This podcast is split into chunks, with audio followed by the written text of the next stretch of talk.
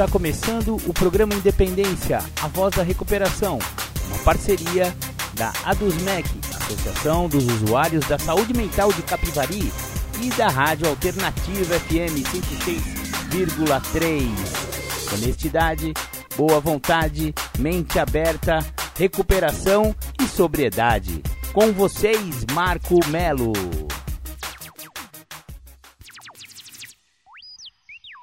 Marco Melo sou eu. E você já está no programa Independência dessa semana. Seja muito bem-vindo, seja muito bem-vinda ao nosso programa que fala sem papas na língua a respeito de adicção, dependência química, dependência emocional e todos aqueles assuntos ligados às dependências. Maravilha, maravilha, já estamos no ar. Vamos então começar o programa Independência com aquela de todos os programas The Flanders Um Dia Perfeito. Hoje continuaremos com a resenha do livro Isto Resulta Como e Porquê Os 12 Passos e as 12 Tradições de Narcóticos Anônimos. Maravilha, maravilha. Então vamos pro som e já já a gente volta. Belê, belê, voltamos com o programa Independência. Você ouviu The Flanders Um Dia Perfeito. Uma música, digamos assim, contundente no sentido de que as pessoas, você sabe como que é, é, associam o alcoolismo à derrota completa, à sarjeta, né? O cara que não toma banho, que puxa a carroça, que anda com um monte de cachorro seguindo ele e tal e coisa e coisa e tal. Porém, o alcoolismo não é só isso, não. O alcoolismo é muito mais democrático que você pode pensar. 10% da população sofre de alcoolismo. Só para você ter uma ideia, em 200 milhões de pessoas que o Brasil tem, 20 milhões são alcoólatras ou alcoólicas, né? Então você já vê que não é assim, ah não, é só aquele. Não é. Você acha que tem 20 milhões de, de indigentes, de mendigos alcoólicos no país? Não. A 20 milhões é a população da grande São Paulo, mano. Mana, não é só isso não. O alcoolismo também pode pegar pessoas de classe média, pessoas de classe alta, pessoas bem-sucedidas financeiramente, pessoas que têm bom emprego, que têm boa família. Enfim, né? É, é, essa música trata de um, de um personagem que parece ser um jogador de futebol, bem-sucedido, que se dava bem com a mulherada, zerava todos os videogames e tal e coisa, quando ele se viu no espelho e nem se reconheceu. É mais ou menos aí que vai parar o alcoolismo de alguém que é mais bem sucedido, né? E de repente você, que é de uma família boa, que você acha que tem um emprego bom, nunca faltou nada em casa, etc e tal. Aliás, essas desculpas, entre aspas, são muito usadas por muitos alcoólicos, né? Quando eles são questionados, pô, você, você não acha que você é um alcoólatra, cara? O cara fala, como alcoólatra, mano? Eu trabalho, eu sustento uma família, tem tudo lá na minha casa, eu tenho meu carro, como que eu posso ser um alcoólatra, etc e tal, né?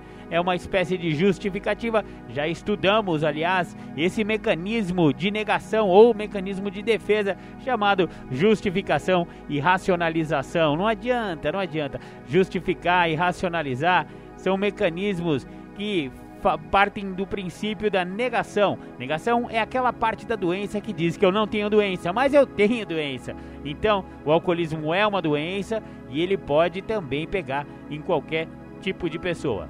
Maravilha, maravilha. Mas hoje não estamos falando de alcoolismo, estamos falando também de alcoolismo, porque adicção e alcoolismo são a mesma doença. Só que um, o cara só bebe e o outro ele bebe e usa também outras drogas, né? A adicção é quando a pessoa perde para diversas substâncias e não só para o álcool. Na semana passada tratamos do terceiro e do quarto passo. Você lembra que o quarto passo a gente falou de inventário? Exatamente. A pessoa fez um inventário moral de si mesma. Ela escreveu quem ela realmente é. Ela pegou um papel e uma caneta, foi muito sincera, sob a supervisão de um padrinho ou de uma madrinha, no caso de uma menina, e ela foi lá no passado e veio revendo todas as suas mazelas, tudo que pode ter levado ela ao uso de álcool e droga, e também outros traumas, outras prevaricações, outras. tudo que aconteceu na vida dela, uma espécie de, de retrospectiva que a pessoa coloca no papel. É bem importante esse passo. no andamento do programa de 12 passos, né? Agora chegou a hora do quinto passo de Narcóticos Anônimos, cujo enunciado é o seguinte: Admitimos perante Deus, perante nós mesmos e perante outro ser humano a natureza exata das nossas falhas. Agora que terminamos o nosso inventário escrito, é essencial que o partilhemos imediatamente. Quanto mais depressa fizermos o nosso quinto passo, mais fortes serão os alicerces de nossa recuperação. Estes alicerces são constituídos sobre princípios espirituais, como a entrega, a honestidade, a confiança, a fé, a boa vontade e a coragem. Cada passo em frente na nossa recuperação fortalece o nosso compromisso com estes princípios. Este compromisso com a recuperação é reafirmado ao fazermos de imediato um quinto passo. Apesar do nosso desejo de recuperar, podemos sentir medo nesta fase o que é muito natural, afinal, estamos prestes a confrontar-nos com a natureza exata das nossas falhas e vamos admitir com sinceridade os nossos segredos a Deus, a nós próprios e a outro ser humano. Se deixarmos que nossos segredos e nossos sentimentos de vergonha ou medos de mudança e de rejeição impeçam o nosso progresso, os nossos problemas vão acumular-se. Se deixarmos de avançar na nossa recuperação, se deixarmos de empenhar nela todos os esforços, estaremos a ceder à doença da adicção. Se quisermos efetuar algumas mudanças drásticas no nosso modo de vida, deveremos ultrapassar os nossos medos e fazer o quinto passo. Ganhamos coragem e avançamos. Nosso padrinho ou madrinha poderá sossegar-nos, lembrando-nos de que não precisamos enfrentar sozinhos os nossos sentimentos. Trabalhar este passo com o apoio do nosso padrinho ou madrinha e de um Deus amoroso é uma maneira de pormos em prática nossa decisão de deixar que Deus cuide de nossa vontade e das nossas vidas. Essa decisão, tal qual a maioria das decisões que tomamos, deverá ser seguida de ação. Se seguirmos a nossa decisão do terceiro passo, pondo em ação no quarto e no quinto, chegaremos a uma relação mais estreita com o nosso poder superior. O nosso entendimento dos princípios espirituais que praticamos nos primeiros passos será aprofundado através do quinto passo. Experimentamos a honestidade ao fazermos uma admissão, tal como no primeiro passo, mas agora vamos senti-la a um nível mais profundo. A admissão que estamos prestes a fazer no quinto passo é de especial importância. Abrimos-nos e contamos a verdade sobre nós próprios. Ao ouvirmos essa admissão sair de nossas bocas, quebramos assim o padrão de negação que alimentamos durante tanto tempo. Descobrimos também novos níveis de honestidade. Mais importante ainda, descobrimos a honestidade para com nós próprios e olhamos para frente os resultados da nossa adicção e da realidade das nossas vidas. O risco que corremos nesse passo aumentam a nossa confiança em Deus e alimentam a fé e a esperança que sentimos pela primeira vez no segundo passo. E levamos a nossa boa vontade um pouco mais longe ao renovarmos a decisão que tomamos no terceiro passo, valendo-nos da coragem que adquirimos no quarto passo. Descobrimos que somos mais corajosos do que alguma vez julgávamos ser possível. Esta coragem é demonstrada não pela nossa falta de medo, mas sim pela ação que tomamos apesar deste medo. Combinamos um dia para partilhar o nosso inventário, comparecemos a um encontro e partilhamos a hora marcada. A admissão perante nós mesmos também exige coragem. Precisamos de dar especial atenção a esta característica do quinto passo, pois de outro modo, os benefícios que retiramos desse passo podem não ter o alcance que poderiam. Aliás, o nosso texto básico diz: o passo 5 não se limita a ser uma leitura do quarto passo. Queremos ter a certeza que estamos reconhecendo e aceitando a natureza exata das nossas falhas. Se acharmos que isso nos ajuda, podemos até formalizar esta admissão perante nós mesmos. O modo como fazemos essa admissão não é tão importante como a ação propriamente dita. Ao fazermos este passo, ganhamos um novo entendimento do princípio da humildade. Provavelmente temos vivido com a impressão de que éramos de alguma forma maiores ou mais visíveis que as outras pessoas. Através do quarto passo, descobrimos que são poucas as nossas ações que merecem uma atenção exagerada. A descoberta de nós próprios faz-nos sentir, talvez pela primeira vez nas nossas vidas, parte da humanidade. Ao partilharmos os nossos sentimentos mais íntimos e os nossos segredos mais bem guardados, poderemos sentir-nos angustiados. Contudo, muitos de nós têm levantado os olhos e visto o amor incondicional na expressão da pessoa que ouve o nosso quinto passo. A aceitação que então experimentamos ajuda-nos a sentir que pertencemos ao programa. A nossa ansiedade poderá aumentar por sabermos que vamos enfrentar sentimentos há muito evitados, mas seguimos em frente, encorajados pelo nosso padrinho ou madrinha, e aprendemos a confiar no Deus da nossa compreensão. A primeira coisa que devemos compreender é que o quinto passo não constitui a solução imediata para qualquer situação dolorosa se fizermos este passo na esperança de ver os nossos sentimentos desaparecerem, é porque estamos à espera que nossos passos nos adormeçam, tal como as drogas o fizeram no passado. Ao revermos os nossos primeiros quatro passos, constatamos que seu objetivo é acordar os nossos espíritos e nunca anestesiar os nossos sentimentos. Precisamos de apoio e de compreensão para lidar com o que sentimos. Para isso, basta escolhermos uma pessoa compreensiva para escutar as nossas admissões. Teremos assim todo o apoio de que precisamos. Maravilha, maravilha, como vocês podem ver, o quinto passo é um passo muito importante, porque é quando a gente pega aquele inventário e vai partilhar isso com o nosso padrinho. O nosso padrinho vai nos direcionar. Eu costumo comparar o quinto passo a você arrumar o seu armário.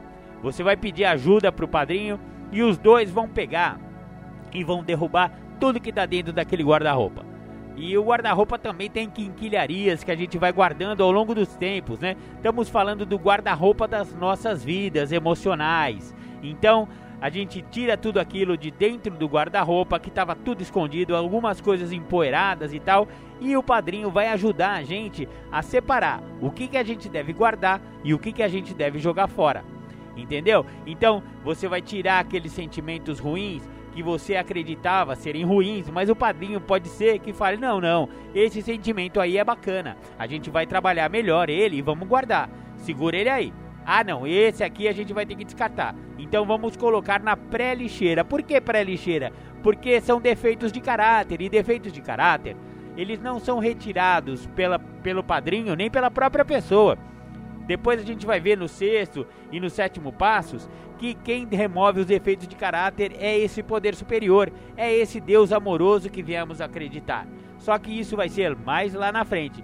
Por enquanto, o padrinho está ajudando a gente a separar o joio do trigo. Isso fica e isso guarda. Não, ao contrário. Isso guarda e isso vamos colocar aqui para fora porque isso aqui temos que eliminar. Maravilha! Legal, vamos então ouvir um som de recuperação e já já a gente volta.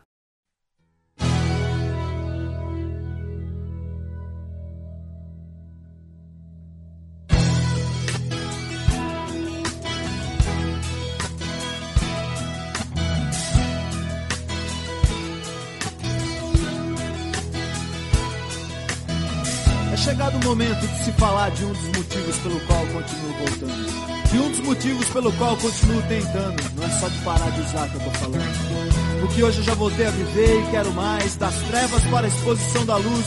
Uma nova maneira de viver é o que hoje me conduz. E através dessa nova maneira eu continuo tentando. Tentando ser um filho melhor, tentando ser um marido melhor, um namorado melhor, tentando ser um pai melhor ou até quem sabe, apenas um amigo melhor. E através do programa que eu aprendi que é possível fazer um pouco melhor do que tudo que eu já fiz. É preciso apenas continuar tentando e não desistir, pois essa vida é uma eterna tentativa.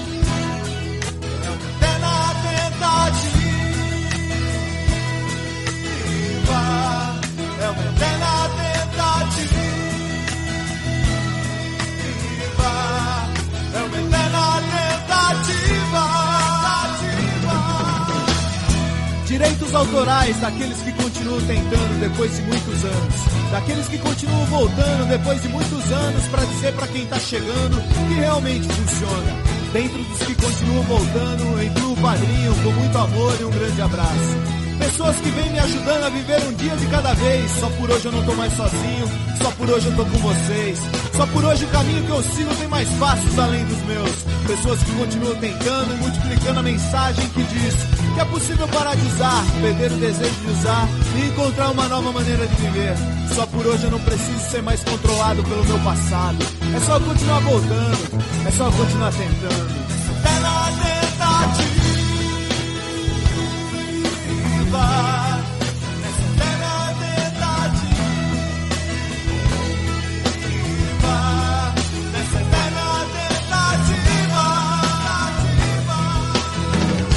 Por hoje eu me sinto parte de algo, algo muito maior, mágico, grandioso. Uma força que uniu homens e mulheres com passados destruídos para uma virada milagrosa e um presente glorioso. Só por hoje eu faço parte de uma irmandade que salva vidas, que transforma histórias, que leva mensagem, que a mensagem multiplica. Só por hoje eu encontrei pessoas iguais a mim, pessoas que viveram o que eu vivi e pela força da mensagem deles eu não morri. Só por hoje eu faço parte de algo simples, mas grandioso. Criado por um poder superior, cheio de amor e bondoso. E através das palavras dos irmãos eu encontrei os meus sinônimos. Hoje eu faço parte da tribo de narcóticos anônimos.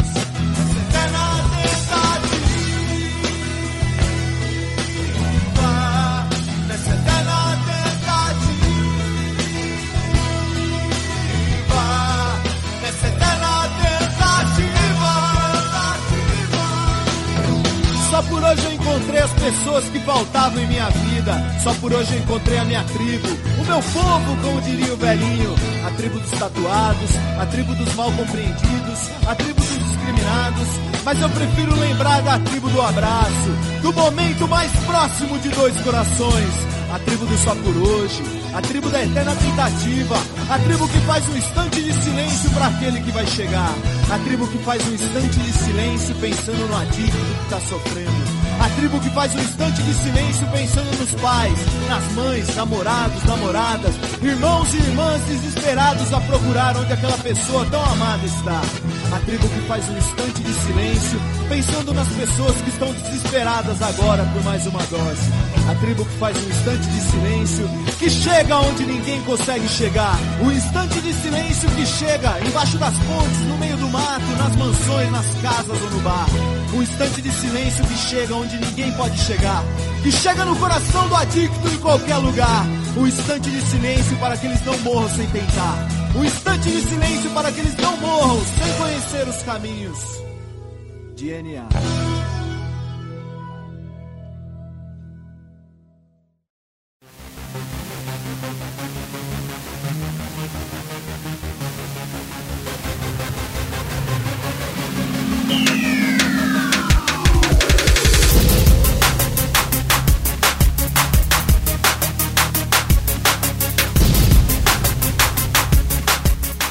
Você está ouvindo o programa Independência, a voz da recuperação. Para participar ou tirar suas dúvidas, ligue 3492 3717 ou então pelo WhatsApp 99650 1063. Voltamos com o programa Independência. Você ouviu aí a música que está sendo conhecida como A Grande Tribo de NA uma música bem bacana feita por membros de NA, né, por companheiros em recuperação que abnegadamente e anonimamente compõem músicas e disponibilizam para nós.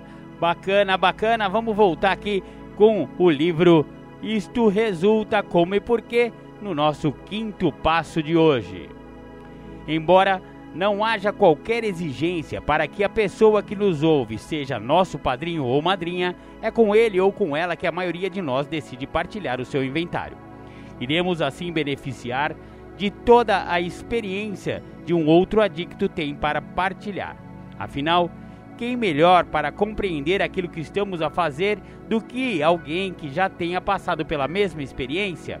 Aqueles adictos com mais experiência de recuperação já lidaram com as questões que agora enfrentamos, podendo assim partilhar conosco essa experiência e as soluções que encontraram através da prática deste passo.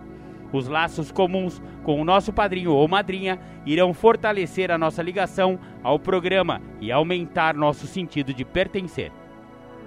A pessoa que ouvimos o nosso quinto passo deverá ser alguém que compreenda o processo de recuperação em que estamos envolvidos e que esteja disposta a ajudar-nos.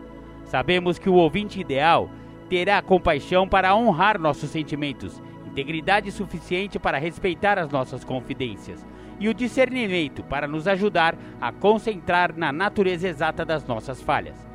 Uma vez que estamos a partilhar o nosso inventário, ele ou ela também nos ajudará a evitar que nos desviemos e comecemos a culpar os outros pelas coisas que escrevemos no quarto passo. Embora sabendo que iremos beneficiar bastante com este passo, podemos mesmo assim necessitar de um momento para reafirmar a nossa entrega e a nossa decisão que tomamos no terceiro passo. Podemos, pois, pedir ao nosso poder superior que nos conceda a honestidade e a coragem e a boa vontade para trabalharmos este passo. Até poderemos querer dizer uma oração para assim convidarmos Deus a entrar neste processo. Essa oração poderá ser tudo aquilo que reafirme o nosso compromisso para com a recuperação. Rezarmos com a pessoa que vai ouvir o nosso quinto passo poderá constituir uma experiência profundamente íntima. Mas não rezamos só por força e coragem. Muitos de nós pedem também ao seu poder superior que ouça essa admissão. Por que é tão importante fazer a nossa admissão perante Deus? Porque este é um programa espiritual e todo o nosso objetivo é um despertar espiritual. É essencial para a nossa recuperação querermos abrir-nos ao nosso poder superior, revelando o nosso passado e quem somos. Alguns de nós sentiam antes que não eram dignos de manter uma relação com Deus. Os nossos segredos bloqueavam a nossa capacidade de sentir qualquer aceitação ou amor desse poder. Quando revelamos algo sobre nós próprios, aproximamos-nos do nosso poder superior e experimentamos o amor incondicional e a aceitação que emergem deste poder. A sensação de que o Deus da nossa concepção nos aceita não importa o que tenhamos feito, aumenta a nossa aceitação de nós próprios. A relação positiva que estamos a construir com o nosso poder superior reflete-se também nas nossas relações com as outras pessoas. À medida que partilhamos o nosso inventário, poderemos surpreender-nos com a intensidade da relação que estamos a desenvolver com o nosso padrinho ou madrinha. Se no passado nunca ninguém nos escutava verdadeiramente, ficaremos agora admirados por ver que ele ou ela está a fazer-nos perguntas sobre algum pormenor delicado da nossa história pessoal ou a tomar notas enquanto partilhamos. A nossa autoestima aumenta quando compreendendo que aquilo que temos para partilhar merece tanta atenção.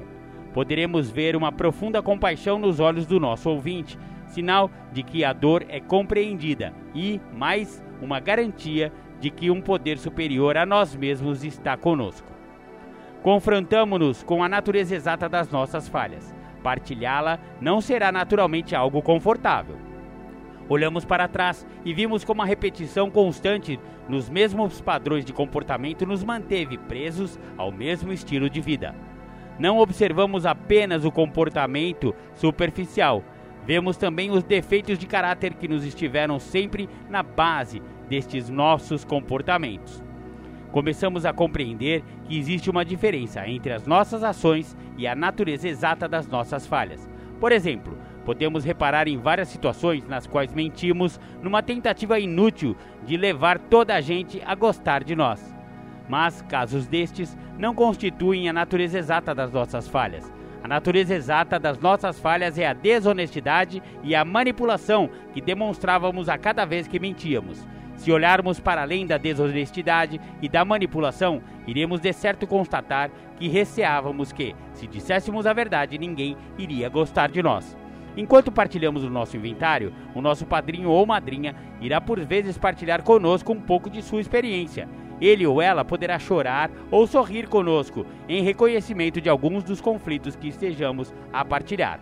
Até podemos rir juntos ao partilharmos alguns dos nossos aspectos mais cômicos da nossa dicção, como as mentiras ridículas que contávamos a nós mesmos para que pudéssemos continuar a viver da maneira em que vivíamos.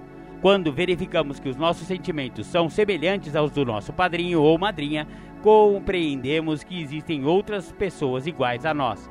Nós somos apenas seres humanos. A nossa auto-obsessão impedíamos de nos vermos, por isso sentíamos-nos únicos. De repente percebemos que os outros também têm problemas dolorosos ou então mais importantes do que os nossos. O processo de sarar as feridas pode dar-se quando detectamos um vislumbre de nós próprios nos olhos de outra pessoa, o que nos leva a sentir humildade e a ter esperança de que a serenidade e a paz que tanto desejamos esteja, por fim, ao nosso alcance. Os nossos sentimentos de alienação desaparecem quando experimentamos uma ligação emocional a outro ser humano, deixando que ele entre nesses lugares onde nunca ninguém havia entrado. Poderá ser a primeira vez que confiamos suficientemente em alguém para falar de nós próprios, permitindo que nos conheça. Poderá surpreender-nos a intimidade que se desenvolve entre nós e o nosso padrinho ou madrinha.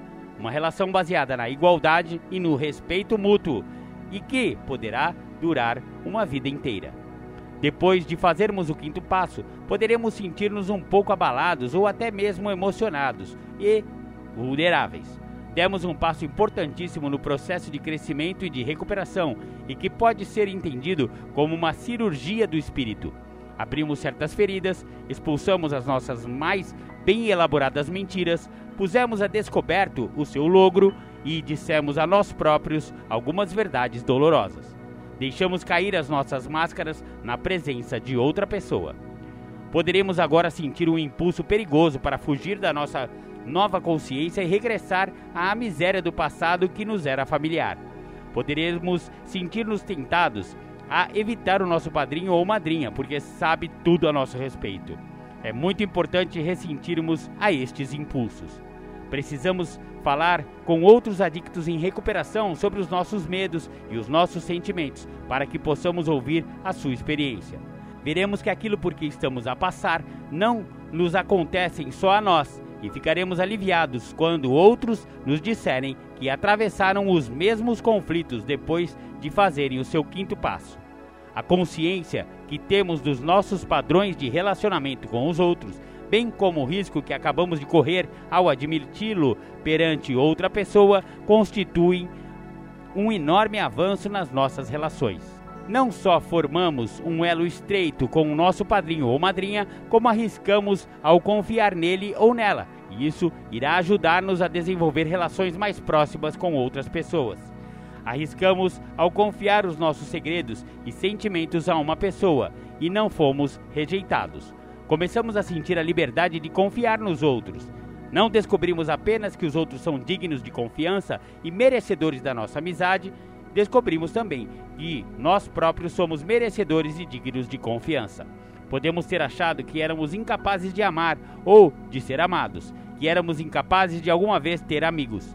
Vemos agora que essas certezas não tinham fundamento. Através do exemplo do nosso padrinho ou madrinha, aprendemos a construir amizades e a interessar-nos pelos outros. As nossas relações começam a mudar depois deste passo, incluindo aquela que mantemos com o nosso Deus. Ao longo de todo o nosso processo que envolve o quinto passo, viramos para este poder sempre que sentimos medo e recebemos a coragem de que precisamos para completar este passo. Em resultado disso, a nossa fé e a nossa crença aumentaram e estamos dispostos a dar mais de nós para constituir uma relação com Deus. Tal como qualquer outra relação, aquela que desenvolvemos com o nosso poder superior exige da nossa parte confiança e uma mente aberta.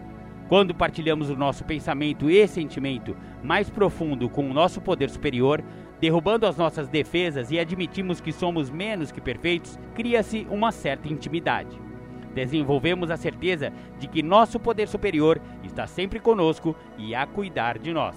O processo com que até agora nos comprometemos tornou-nos conscientes da natureza exata das nossas falhas.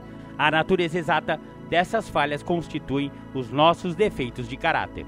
Sabemos agora que os padrões das nossas vidas estavam enraizados na desonestidade, no medo, no egoísmo e em muitos outros defeitos de caráter. Vimos o espectro completo desses defeitos e estamos dispostos a fazer algo novo. Estamos assim prontos para avançar para o sexto passo. Muito bacana! Então, este foi o quinto passo do livro Isto Resulta: Como e Porquê de Narcóticos Anônimos.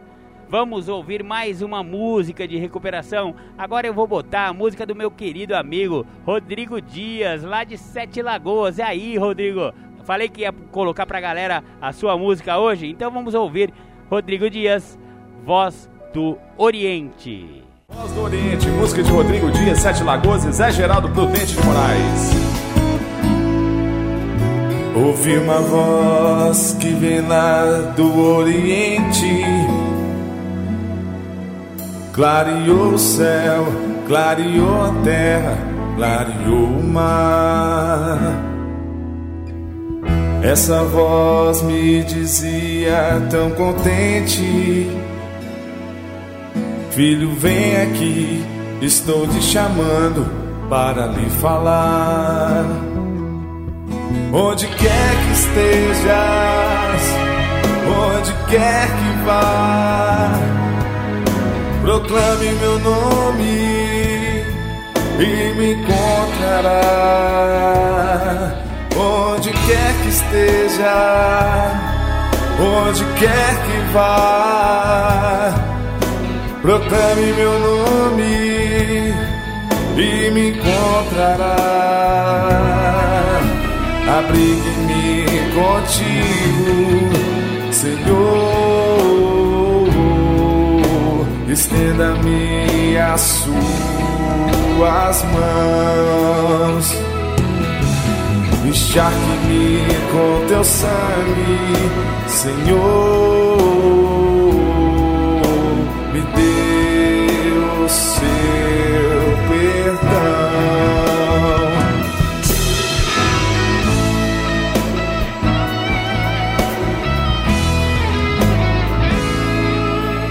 Ouvi uma voz que vem lá do Oriente, clareou o céu, clareou a terra, clareou o mar. Essa voz me dizia tão contente: Filho, vem aqui, estou lhe chamando para lhe falar onde quer que esteja, onde quer que vá, proclame meu nome e me encontrará. Onde quer que esteja, onde quer que vá, proclame meu nome e me encontrará abrigue-me contigo, Senhor. Estenda-me as suas mãos, encharque-me com teu sangue, Senhor.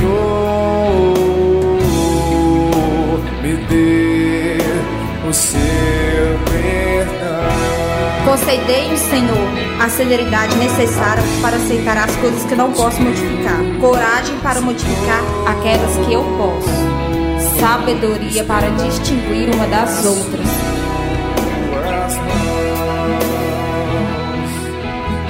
Abrir contigo.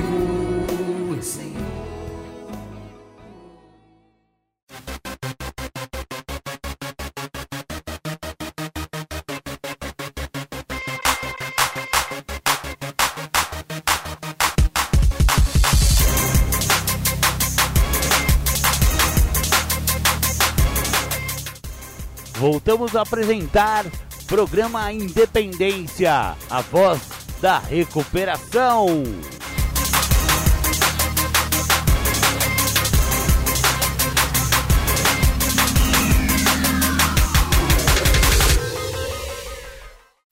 Maravilha, voltamos com o programa Independência, a voz da recuperação. Você ouviu aí Rodrigo Dias com Voz do Oriente. Rodrigo Dias é um assíduo ouvinte dos podcasts do programa Independência, exatamente. Toda semana um podcast novo lá nas plataformas mixcloud.com/barra programa Independência, anchor.com, se escreve com CH, tá galera? Anchor, mas se fala anchor.com. Também procure lá o programa Independência, ou então pelo Spotify, ou então pelo Google Podcasts. Maravilha, maravilha! Voltamos aqui com o livro Isto Resulta, que já foi traduzido hoje em dia para Funciona. Como e por quê? Estamos falando sobre o sexto passo. Prontificamos-nos inteiramente a deixar que Deus removesse todos estes defeitos de caráter. O entendimento da natureza exata das nossas falhas, que alcançamos no quinto passo, embora valioso, é apenas o início das incríveis mudanças que têm lugar às nossas vidas quando avançamos para o sexto passo. A admissão que fizemos da natureza exata das nossas falhas, dos nossos defeitos de caráter, é necessária se quisermos prontificar-nos a que eles sejam removidos. Fortemente abalados com o que fizemos no passado, poderemos esperar uma profunda mudança das nossas atitudes ao trabalharmos o sexto passo. Embora alguns de nós não tenham compreendido a importância crucial do sexto e do sétimo passos, eles são essenciais para que haja mudanças significativas e duradouras nas nossas vidas. Não basta dizermos sim, estou pronto, por favor, Deus, remova esses defeitos. Seguimos para o oitavo passo. Se passarmos por cima do sexto e do sétimo passos e formos logo fazer as nossas reparações, iremos apenas acabar a dever mais reparações, por repetirmos os mesmos padrões destrutivos do passado. O processo contínuo do sexto passo é apenas isso, um processo. Iniciamo-lo ao nos prontificarmos inteiramente e ao longo das nossas vidas iremos empenhar-nos a reforçar a nossa prontidão. A nossa tarefa é prontificarmos-nos inteiramente e abrirmos os nossos corações e as nossas mentes às profundas mudanças internas que só através da presença de um Deus amoroso podem ser realizadas. O terceiro passo já nos deu alguma experiência com aquilo que devemos fazer agora no sexto passo. Tal como entregamos nossa vontade e nossa vida aos cuidados de um poder superior a nós mesmos, pois já não tínhamos domínio sobre as nossas próprias vidas, preparamos-nos agora para entregar os nossos defeitos de caráter a um Deus amantíssimo, pois esgotamos as nossas tentativas de mudar através da nossa própria força de vontade. Este processo é difícil e muitas vezes doloroso. A nossa crescente consciência dos nossos defeitos causa-nos muitas vezes dor. Todos nós já ouvimos a expressão felizes os ignorantes. Mas nós, hoje, estamos conscientes dos nossos defeitos de caráter e essa consciência dói. De repente, começamos a notar o olhar magoado de um amigo depois de termos tido uma das nossas atitudes menos agradáveis. Iremos baixar a cabeça, envergonhados, murmurar uma desculpa e provavelmente atormentarmos-nos a nós próprios por termos sido mais uma vez tão insensíveis. Sentimos-nos mal sabendo como as nossas ações afetam negativamente as pessoas nas nossas vidas. Estamos fartos de ser as pessoas que temos sido, mas este sentimento leva-nos a mudar e a crescer. Queremos ser diferentes daquilo que éramos no passado e, na verdade, até que já o somos. Sermos capazes de olhar para além dos nossos próprios interesses e preocuparmos-nos com os sentimentos dos outros constituem tremendas mudanças, entendendo que a nossa devastadora autoobsessão está no centro da nossa doença. Iremos talvez sentir-nos bastante frustrados quando nos apercebemos de que nossos defeitos se colocam no caminho da nossa recuperação. Poderemos tentar eliminá-los sozinhos, seja negando a sua existência, seja escondendo-os das outras pessoas, achando que, se ninguém souber delas, as nossas características menos agradáveis desaparecerão por si. O que devemos fazer, em vez de tentar exercer poder e controle sobre os nossos defeitos, é afastarmos-nos do caminho e deixar que um Deus amoroso atue em nossas vidas. Uma parte deste processo tem a ver com tornarmos-nos responsáveis pelo nosso comportamento. Quando somos confrontados pelos nossos defeitos de caráter, seja através da nossa própria consciência ou por alguém que tenhamos magoado, começamos a assumir a inteira responsabilidade pelas nossas ações. Não evitamos responsabilidade ao dizer algo como: bem, Deus ainda não removeu esse defeito, ou sou impotente perante os meus defeitos e hei de ser sempre assim. Aceitamos a responsabilidade pelo nosso comportamento, seja ele bom, mal ou indiferente. Já não temos mais o nosso uso de drogas ou a nossa ignorância como desculpa para sermos irresponsáveis. Quando admitimos honestamente as nossas falhas, encontramos a humildade. A humildade que sentimos no quinto passo cresce à medida que voltamos a sentir o nosso lado humano e compreendemos que nunca seremos perfeitos. Aceitamos-nos um pouco mais a nós próprios e rendemos-nos. A nossa boa vontade para mudar aumenta drasticamente. Já experimentamos mudanças incríveis na nossa natureza emocional e espiritual através dos nossos continuados esforços para viver segundo os princípios contidos nos passos anteriores. Apesar da nossa falta de familiaridade com coisas espirituais, devemos lembrar-nos de que, nos primeiros três passos, foram nos dados os instrumentos básicos de que precisamos para enfrentar o caminho da recuperação. Trazemos dentro de nós a honestidade que foi necessária para a nossa entrega inicial a fé e a esperança que desenvolvemos ao virmos a acreditar num poder superior a nós mesmos e a confiança e a boa vontade exigidas de nós quando tomamos a nossa decisão de entregar a nossa vontade e nossas vidas aos cuidados de Deus. Os nossos corações foram tocados pela humildade de acreditarmos neste poder.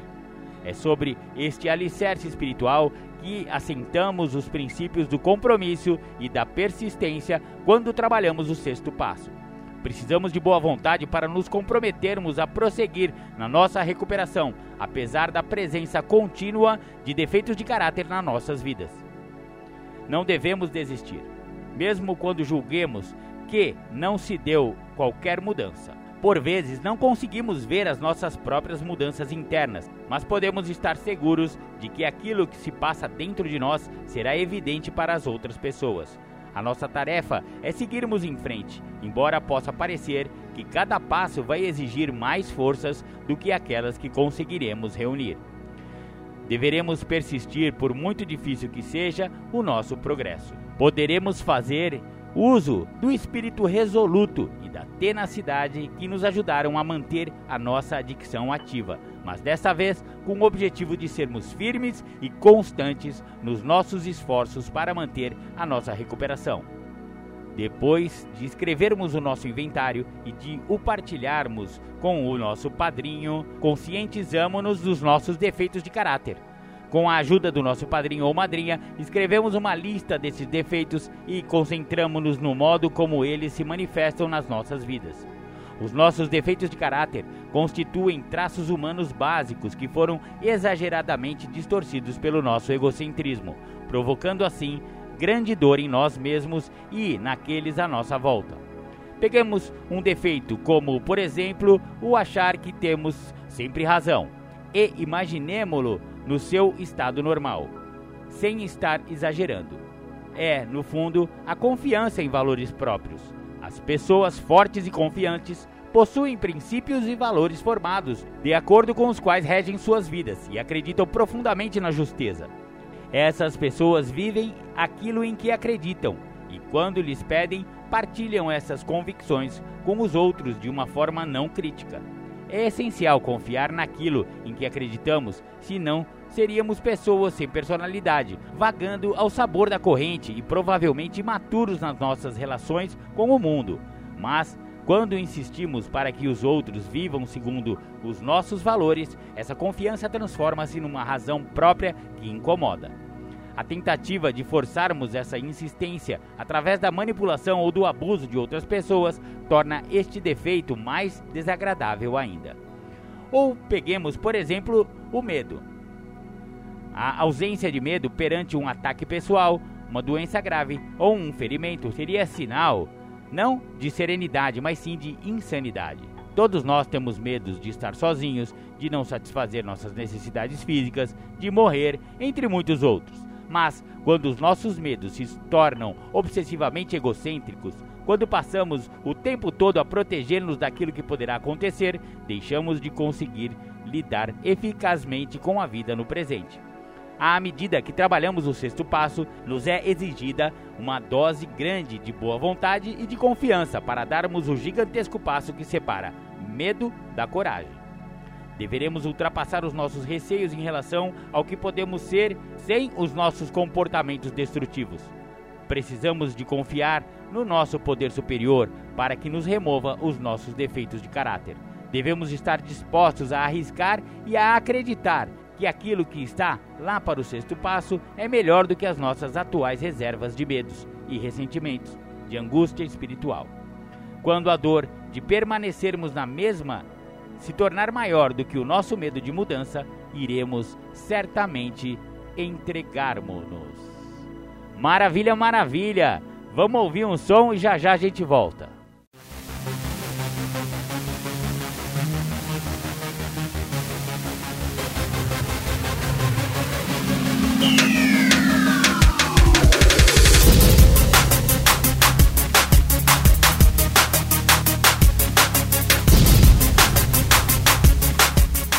Você está ouvindo o programa Independência, a voz da recuperação.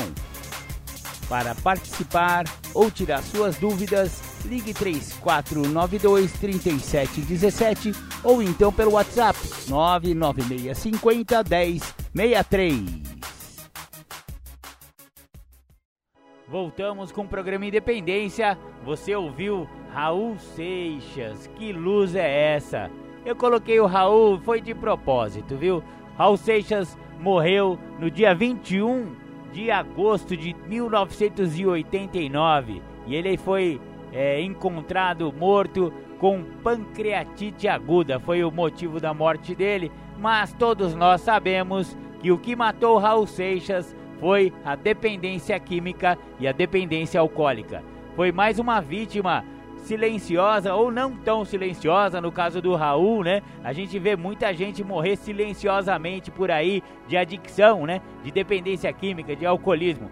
Ele morreu aos 44 anos de idade, uma grande perda para a música, né? E uma grande perda para o mundo, que era uma pessoa talentosíssima. Você vê aí essa música que, que luz é essa que vem vindo lá do céu, né? É uma música bem espiritualizada, bem bacana. Eu gosto muito do Raulzito. Maravilha, maravilha, vamos dar continuidade ao sexto passo do livro Funciona, por quê, como e por quê.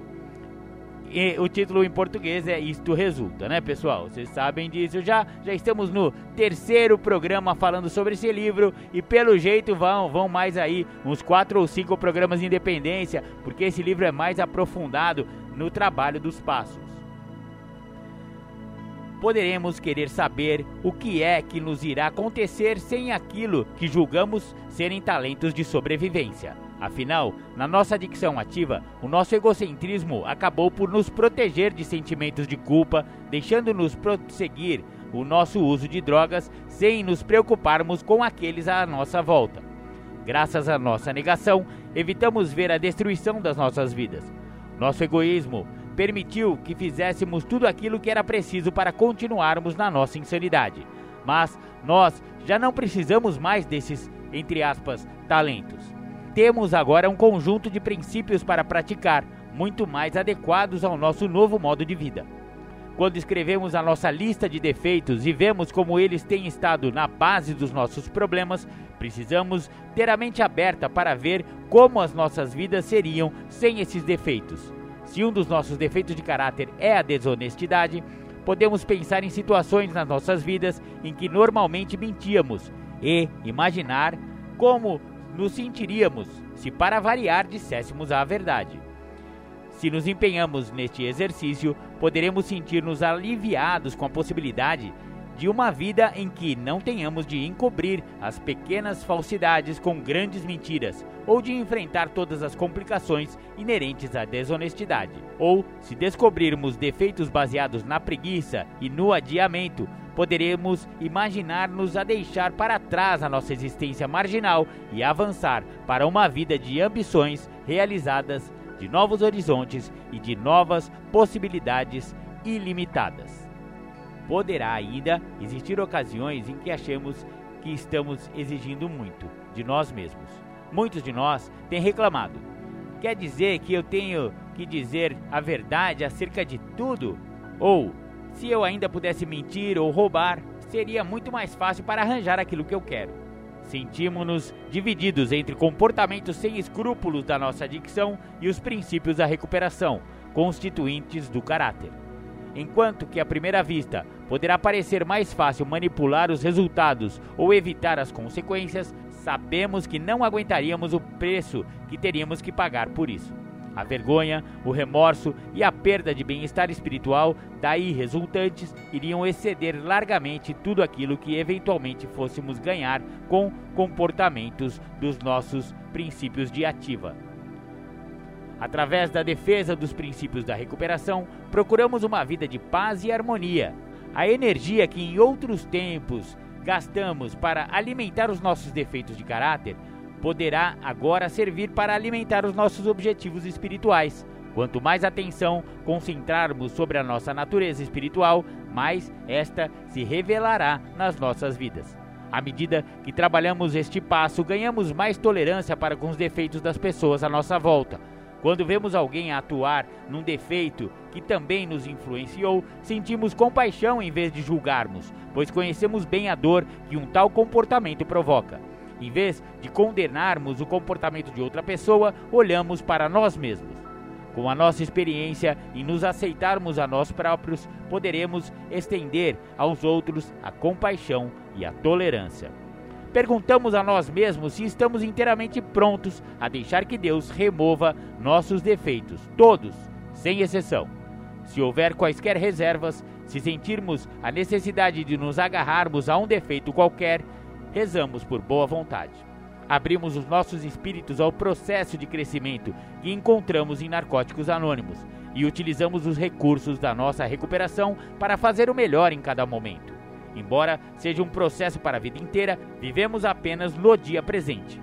Damos um gigantesco passo em frente no processo de recuperação, mas ele deverá ser seguido por outro passo para que seja verdadeiramente duradouro. Com prontidão que hoje temos à mão, avançamos para o sétimo passo. Maravilha, maravilha! Acabamos aqui a resenha de hoje, né? Com o sexto passo o sétimo passo vou deixar aí para semana que vem, sétimo e oitavo passos de Narcóticos Anônimos na visão do livro Isto Resulta Como e Funciona, traduzido para apenas Funciona. Então vamos agora para os nossos apoios culturais e já já a gente volta.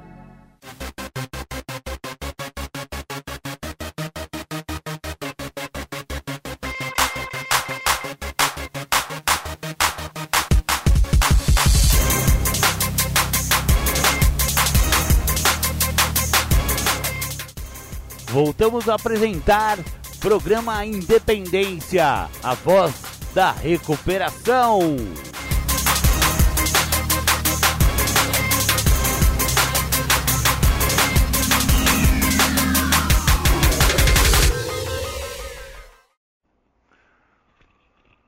Tema da palestra: O caminho é um só.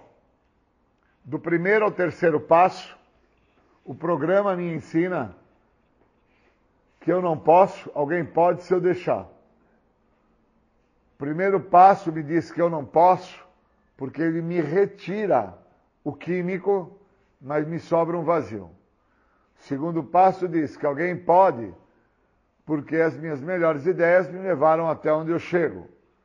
E o terceiro passo diz: se eu deixar, porque aí eu não vou fazer o que eu acredito que seja bom e vou vir a fazer sim o que o outro tem para me oferecer.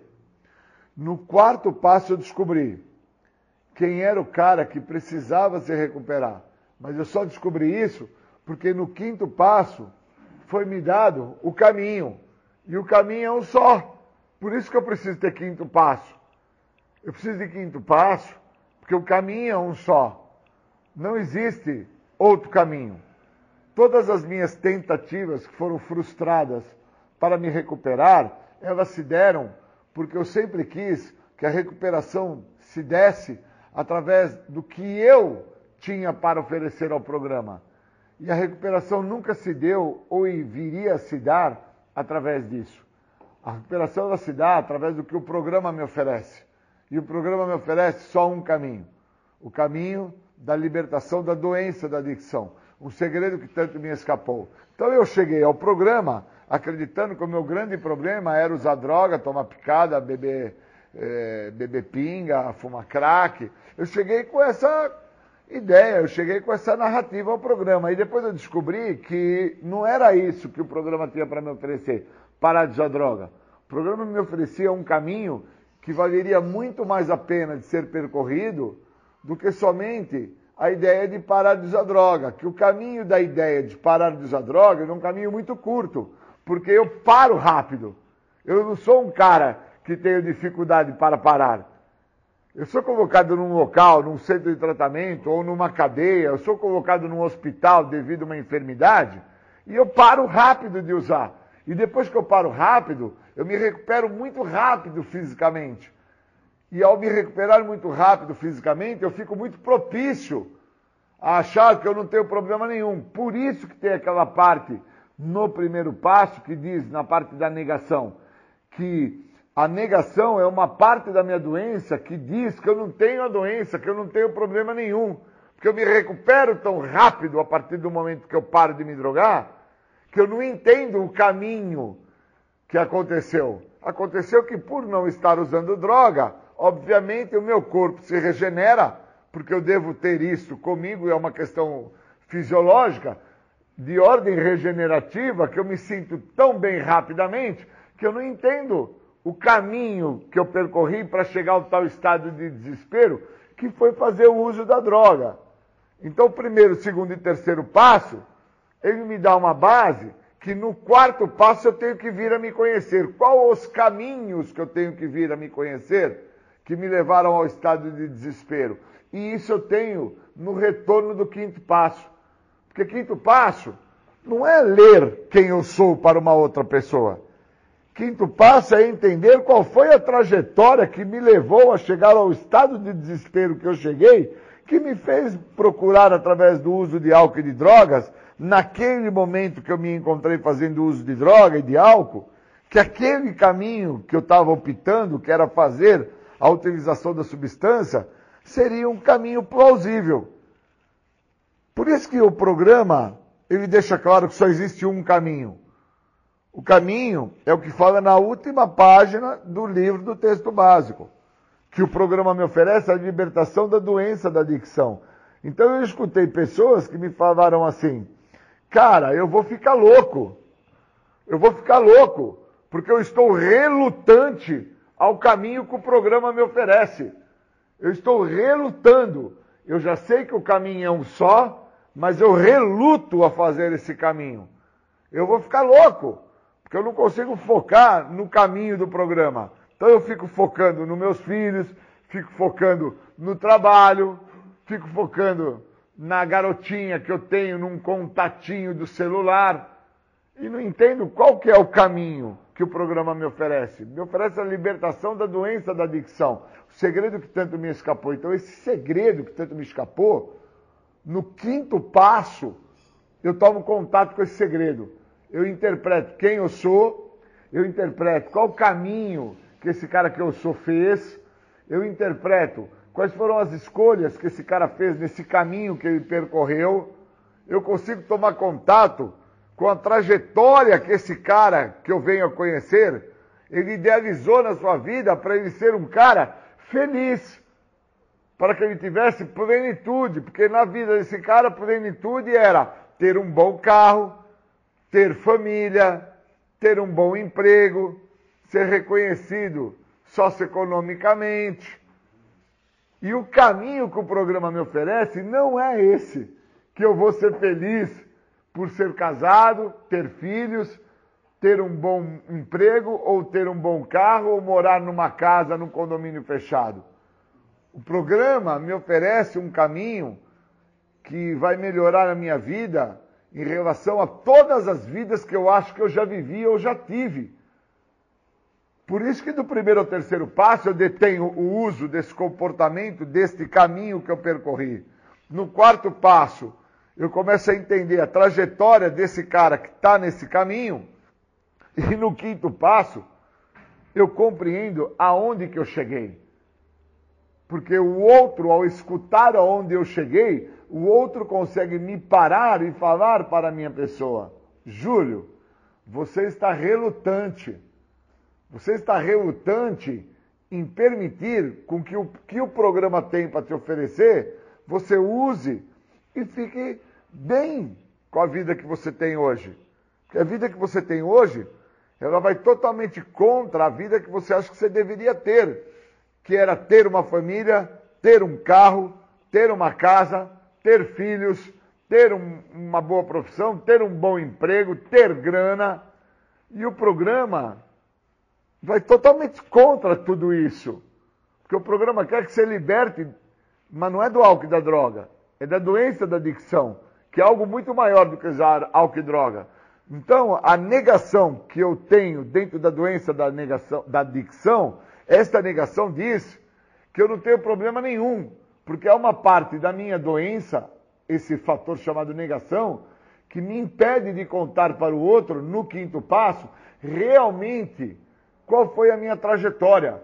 Foi uma trajetória de medo, foi uma trajetória de dúvida, foi uma trajetória de repulsa, foi uma trajetória de falta de aceitação aonde eu me encontrava, que era dentro da minha casa, com aquele tipo de pai que eu tinha, com aquela mãe que se encontrava ali, com os irmãos que faziam parte daquilo que eu achava e denominava como família.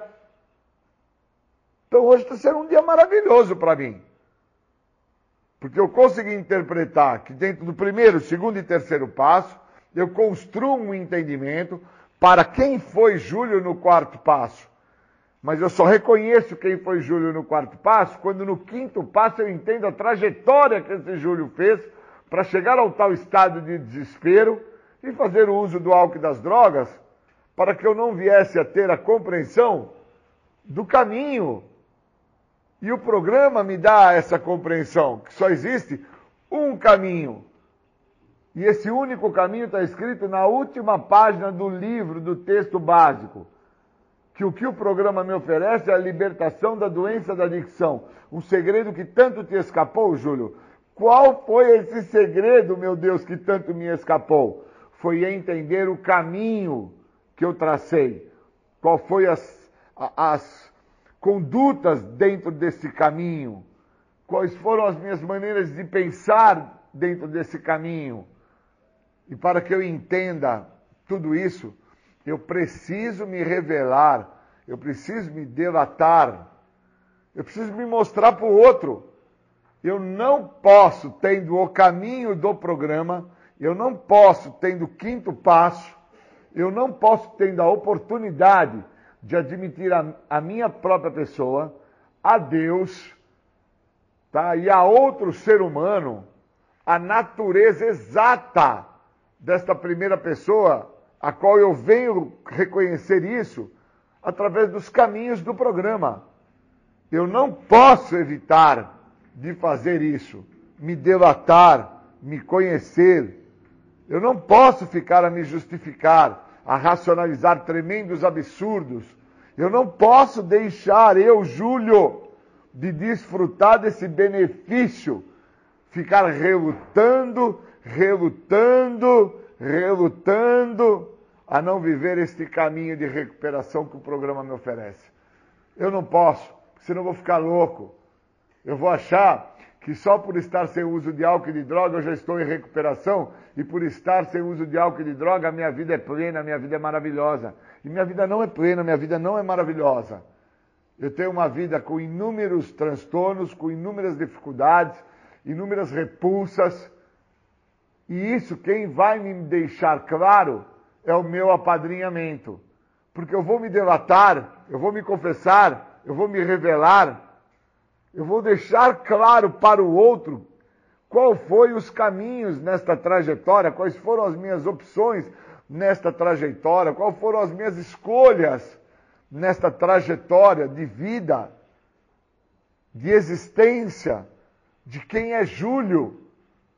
E o outro, ao escutar tudo isso, o outro vai poder compreender que eu não sou culpado por muito do que eu acabei causando ao próprio Júlio, ou até causando a algumas pessoas que tiveram na trajetória neste caminho do Júlio. Eu sou responsável hoje por esse Júlio. Sou responsável por esse cara. Por mudar a trajetória desse cara. Por não deixar com que este cara continue nos caminhos que não funcionam. Então eu não posso chegar ao estado de loucura sem uso de droga. Por não querer viver os caminhos que o programa me oferece. Começando pelo caminho que o meu padrinho pode me dar a partir do momento que eu me revelo a ele, que eu faço o processo de confissão a ele, me delatando a ele, mas antes de falar qualquer coisa a ele, eu estou falando a pessoa mais importante do universo, a primeira pessoa do singular. Eu estou contando para mim os motivos que eu acredito que materialmente eu deveria ter mais, que fisicamente eu deveria ser diferente, com a cor dos olhos, a cor do cabelo, o porte físico, ou até mesmo através do convívio das pessoas que fazem parte do meu grupo ou das pessoas que estão junto do meu âmbito familiar, que eu acho que deveriam ser outras. Então, quando eu vou me debatando, quando eu vou me confessando, quando eu vou deixando claro ao outro quem eu sou, e isto que eu sou vai deixando de existir, e eu vou entendendo que o caminho é um só. O caminho é um só, o foco é um só, a direção é uma só. E está escrito na última página do livro, a libertação da doença da adicção, o segredo que tanto me escapou. Por isso que eu sofro, por isso que eu reluto, por isso que eu não me trato, por isso que eu preciso escrever sobre quem eu sou, para que isso que eu sou, que eu descobri que eu sou, deixe de existir, que eu tenha a possibilidade e a chance disso que vai nascer a partir do momento que o outro começa a tomar contato com quem realmente eu sou, pois eu estou me delatando ao outro, estou me confessando ao outro, seja na reunião, seja no grupo terapêutico, seja no individual. Eu preciso entender que o caminho é um só. Senão eu não consigo viver o que este programa tem a me oferecer. Que é me sentir liberto, me sentir em busca de plenitude, me sentir fazendo parte da onde eu me encontro.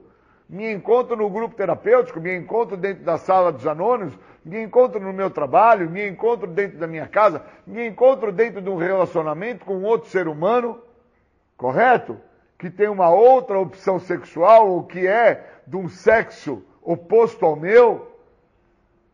E o que esse programa tem a me oferecer é a libertação da doença. E a minha doença, ela grita dentro de um dos sintomas da minha doença, que é a negação, que é só uma parte dos sintomas da minha doença, falando que eu não tenho problema algum e eu tenho um problema sério dentro de mim, que está dentro da minha maneira de pensar. Então eu tenho que contar para o outro, eu tenho que me revelar, eu tenho que deter o que está me acontecendo dentro da minha maneira de pensar. Eu preciso falar ao outro.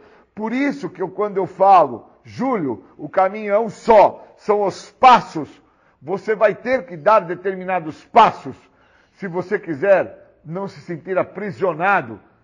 Como aquele preso que está dentro da cadeia, atrás das grades, querendo ter contato com o seu sobrinho, que tem dois anos de idade e que foi condenado a 18 anos de prisão e que ele faz a matemática naquele momento. Meu sobrinho tem dois anos, eu fui condenado a 18, quando eu saí daqui, o meu sobrinho tem 20, e eu não joguei bola com meu sobrinho na melhor idade do meu sobrinho. Eu não passei com meu sobrinho de mão dada na melhor idade do meu sobrinho. Eu não levei meu sobrinho para tomar um sorvete no melhor momento que meu sobrinho tinha, que era estar com seu tio de mão dada, jogando bola, passeando no parque. E ali ele se vê preso, mas não preso pelas grades, preso pela sua trajetória no caminho que era um só, aquele caminho que ele fez que o levou até atrás das grades. Por isso que o que me trouxe ao programa, a trajetória que eu fiz, o caminho era um só. E ao chegar ao programa, eu tenho que entender que eu vou ter que dar determinados passos. E dentro dos passos, o quinto passo é o passo que vai me mostrar qual foi a trajetória e o caminho que eu escolhi para chegar até onde eu cheguei. Se eu não fizer isso, eu estou extremamente comprometido com o que o programa pode e está me oferecendo, que é a libertação da doença. Eu vou me manter então aprisionado dentro de uma mente doente, que sofre de uma ausência psíquica, que tem a possibilidade, ao falar e escutar o que o outro tem para lhe informar, para lhe ajudar, como um retorno, como uma direção, como um sentido de apoio. Se eu não fizer nada contra esse Júlio, que está aqui falando nesse momento para vocês, quem é o Júlio? Um ser desprovido psiquicamente, que gosta de ficar a relutar sobre aquilo que funciona. Pois já funcionou para outros, pode vir a funcionar para mim também. O outro me falou isso, que quando ele se delatou, quando ele se confessou, quando ele se revelou, ele se libertou. Mas ele não se libertou do químico, pois tirar o químico do outro foi como tirar o químico do Júlio. Me recuperar da situação de estar sem químico foi muito rápido, foi muito prático. Fiquei sem o uso por um período curto e rápido, logo me recupero fisicamente, me regenero, porque fisiologicamente eu tenho um processo autorregenerativo muito bom. Isso se mostra desde a minha infância, de quando eu caía, machucava o joelho ou chutava o chão com o dedão do pé, e rapidamente a minha pele se recompunha. Mas psiquicamente, eu nunca aceitei as vezes que eu chutei o chão e machuquei o dedão do pé, ou então às vezes que brincando eu não conseguia acompanhar a brincadeira dos meus amigos e caía no chão e me machucava os joelhos. E eu só vinha descobrir que eu nunca aceitei, pois eu tinha obesidade, pois eu era uma pessoa desprovida da prática física, quando eu me debatei, quando eu me revelei ao outro, quando o quinto passo se fez presente em minha vida. Antes disso, eu não sabia quem eu era. Hoje eu já sei quem eu sou. Da onde eu vim, aonde eu cheguei e para onde eu vou. Meu nome é Júlio César, eu sou um adicto. Obrigado.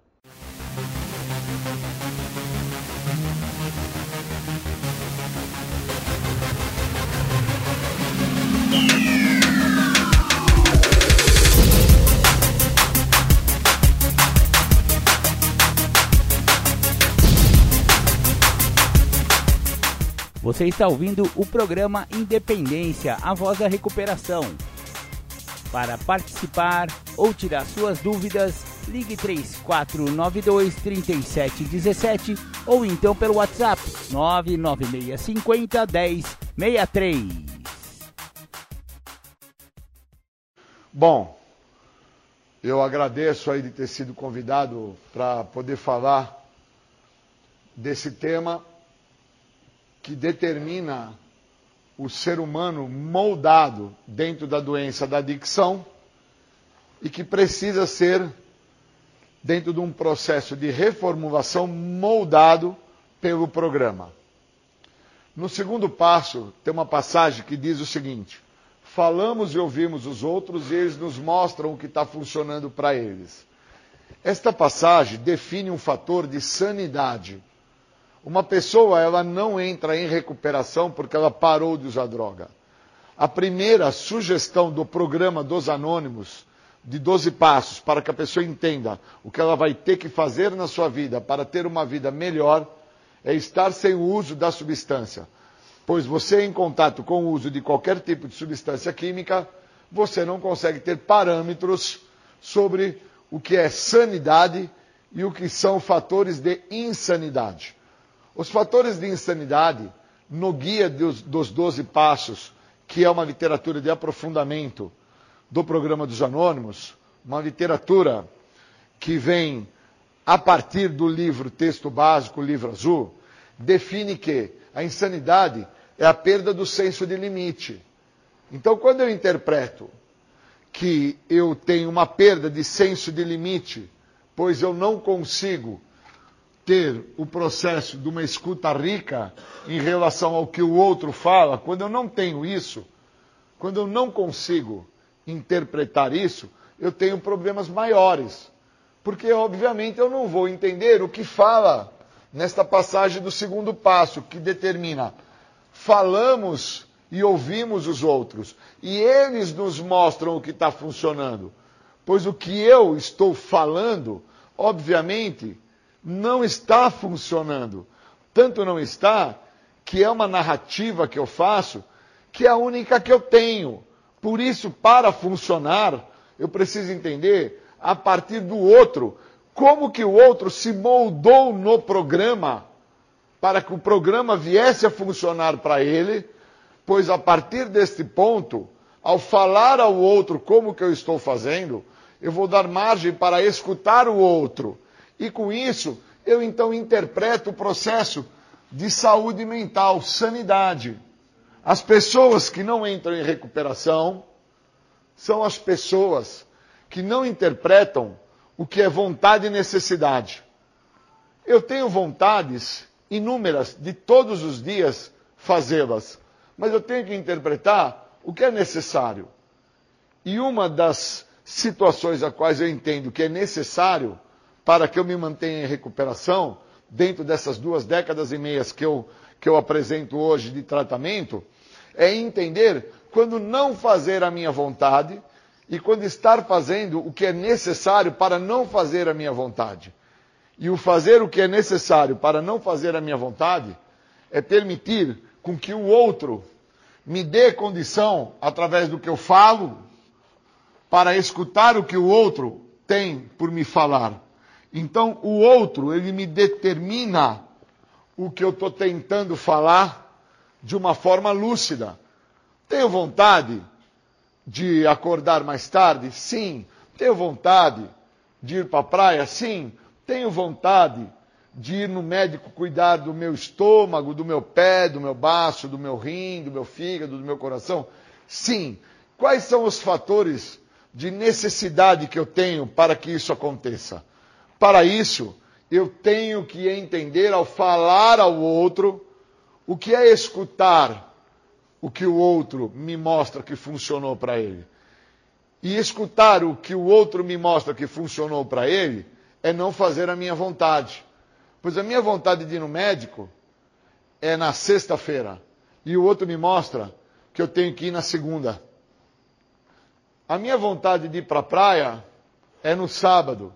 E o outro me mostra que eu tenho que ir para a praia na quinta. O outro me mostra o que eu tenho que fazer. Quando eu permito com que o outro me direcione no que eu tenho que fazer, o outro para as minhas vontades. Quando o outro para as minhas vontades, o outro está parando o estado de loucura da minha doença. Pois o meu primeiro pensamento é doente. Sou portador de uma doença de parâmetro comportamental. Parâmetro esse que determina aonde eu vou chegar. E aonde que eu acabo sempre por chegar? Dentro da minha vontade. Então, quando eu sou pressionado, quando eu sou acuado, quando eu sou, de uma certa maneira, contrariado, eu sempre chego na minha vontade. Qual é a minha vontade? É que naquilo que eu fui contrariado, eu vou e faço ela. Naquilo que eu fui cerceado, eu vou e executo. Então, quando eu chego na minha vontade, isso é sinal que o que o outro tentou me mostrar não serviu para nada. Então isso é sinal que eu não tenho o segundo passo. O que eu tenho é o, os meus interesses, é o meu pensamento, é a minha vontade, é a minha maneira de agir, é o que eu acredito, é o que eu acho que é certo. E eu com isso distou do que o programa me fala e me oferece. Eu preciso ter um processo de saúde mental, sanidade. E saúde mental sanidade, parto do princípio de que falamos e ouvimos os outros e eles nos mostram o que está funcionando. Por que, que eles nos mostram? Porque no passado deles, outras pessoas também mostraram a eles. O que eu não quis fazer hoje, que o outro determina para mim que eu deveria assim por fazer, é o que o outro está me mostrando, que ele está me falando, e que eu deveria ter uma escuta rica sobre o que ele está falando. Então, quando eu não entendo o que o outro está me mostrando, que é só a minha vontade, eu estou num baita de um problema. porque eu estou executando a doença. Porque executar a doença parte da primícia de que quando eu sou contrariado, eu não aceito a contrariedade e executo o ato da minha maneira.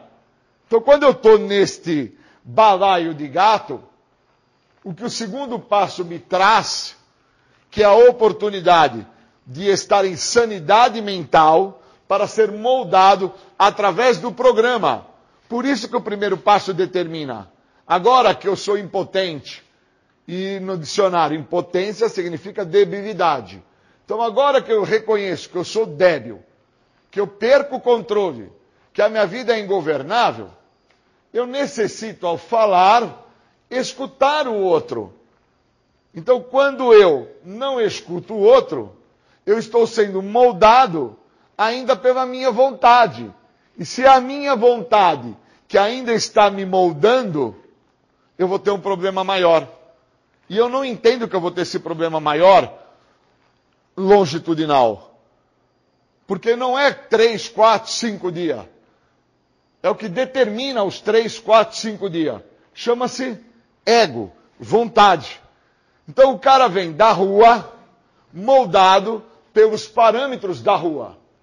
Ele encontra o programa de 12 passos e ele vai ter que ser moldado pelos parâmetros do programa.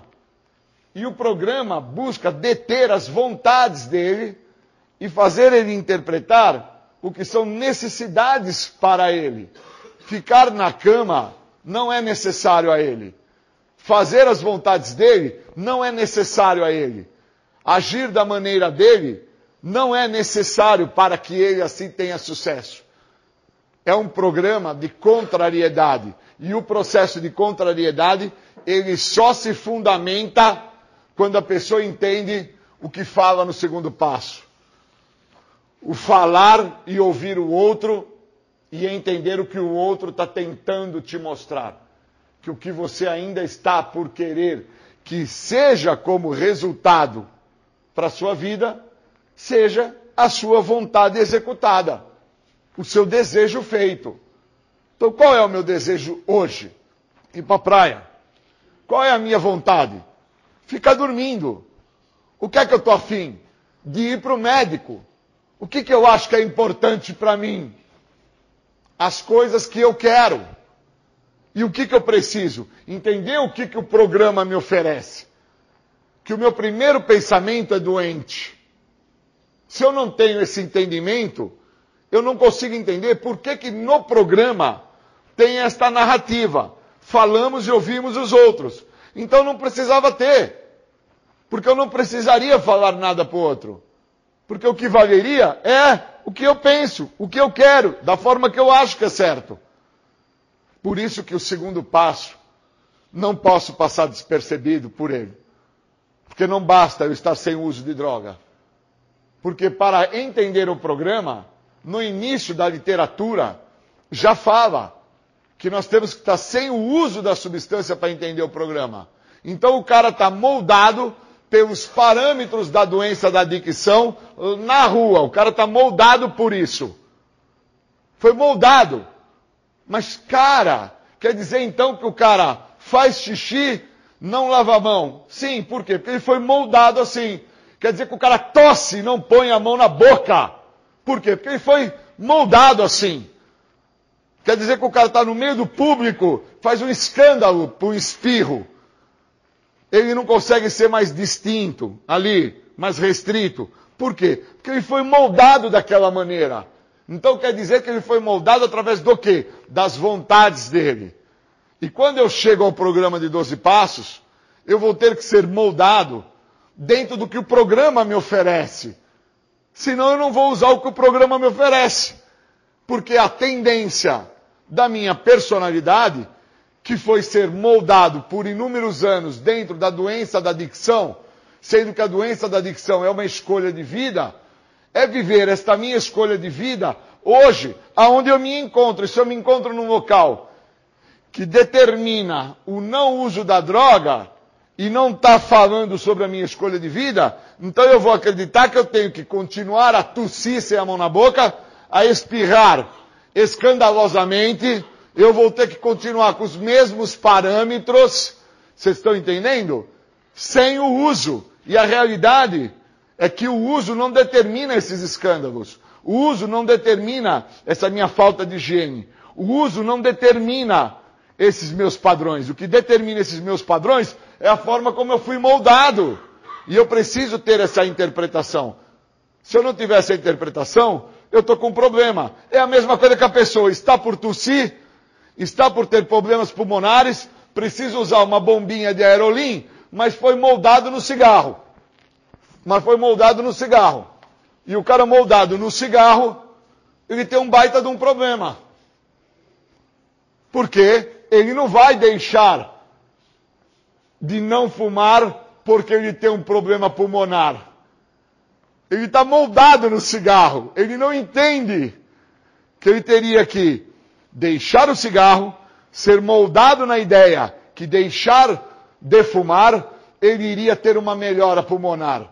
Se ele não faz isso, não teve mudança. Então, o que fala no segundo passo, em falar e ouvir o outro, e o outro nos mostra o que está funcionando, para ele nunca vai funcionar. Porque quando ele falar que ele está com dor no pulmão, que ele está tossindo, ele não vai escutar o outro falar para ele, para com o cigarro.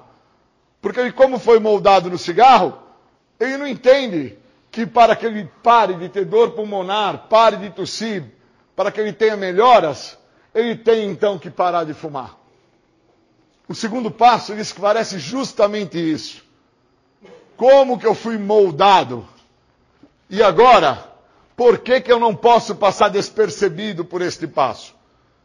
Então, se neste momento eu me encontro ausente ao processo de mudança, se nesse momento eu me encontro ausente à possibilidade de evolução para mudança, eu estou sendo moldado pela doença. Eu preciso, no mínimo, ter esse esclarecimento para entender o que é a doença e o que é sanidade. E para isso, eu vou ter que escolher qual caminho que eu quero ser moldado. Ou eu sou moldado pelo que fala na literatura, falamos e ouvimos os outros, e eles nos mostram o que funcionou para eles, porque eles chegaram antes da minha pessoa no programa.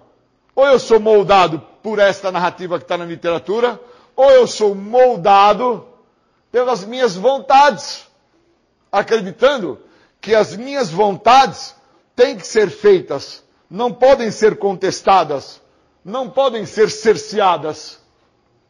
Ou eu me modifico nisso, ou eu estou comprometido na doença, em tamanho, gênero e grau, e não entendo que a doença não tem nada a ver com a questão do uso de álcool e de droga. Uso de álcool e de droga foi o resultado final desta doença que trabalhou na minha mente, trabalhou no meu corpo e trabalhou nos meus relacionamentos.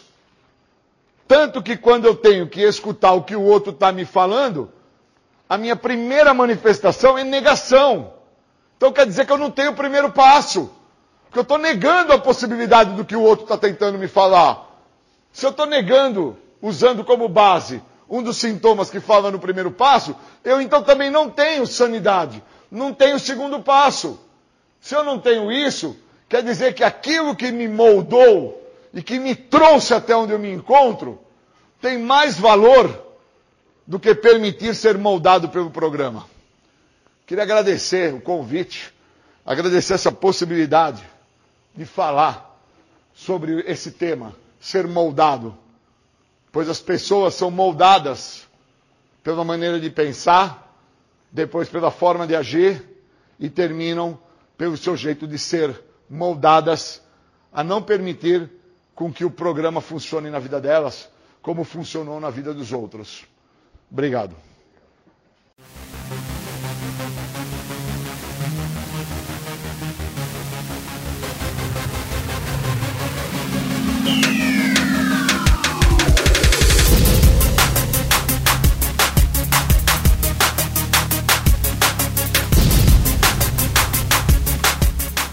Você está ouvindo o programa Independência, a voz da recuperação.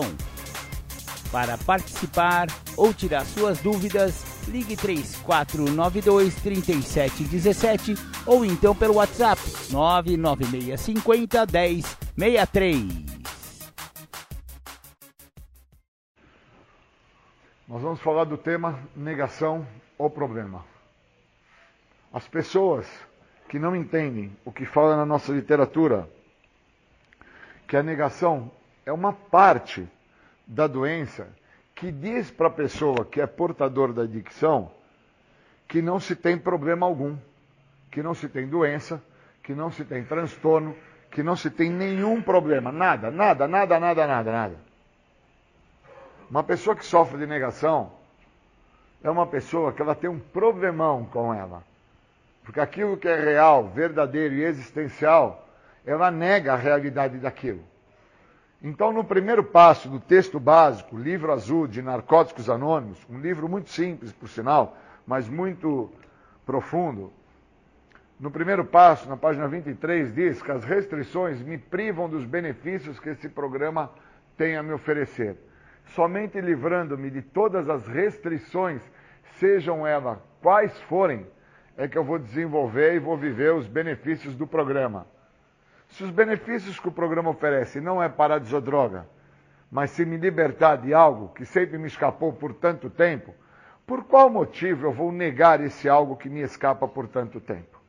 Eu só nego esse algo que me escapa por tanto tempo se eu não entender que antes de vir a negar, eu sofro de algo que eu desconheço, chamado a doença da adicção. Então eu vou me atentar muito a isso, eu vou palestrar muito sobre esse tema, pois eu estou disposto a me aprofundar dentro dos motivos que me fazem, até mesmo me deixam vir a negar aquilo que para mim já é real, é verdadeiro. Que algumas pessoas, como fala na nossa literatura, vão ter que vir a morrer para que a minha pessoa encontre-se em sobriedade. E por muitas vezes eu ainda venho a querer negar isso, me restringindo a sentir isso, que é uma realidade.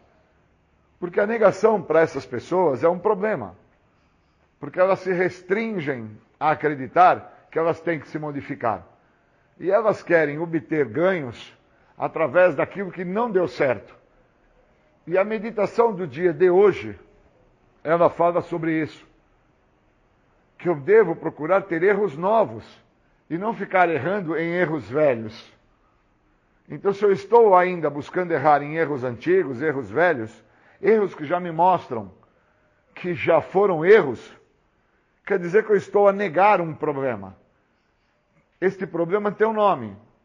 É que a minha dicção está me fazendo, dentro da minha maneira de pensar, acreditar que dessa vez vai ser diferente.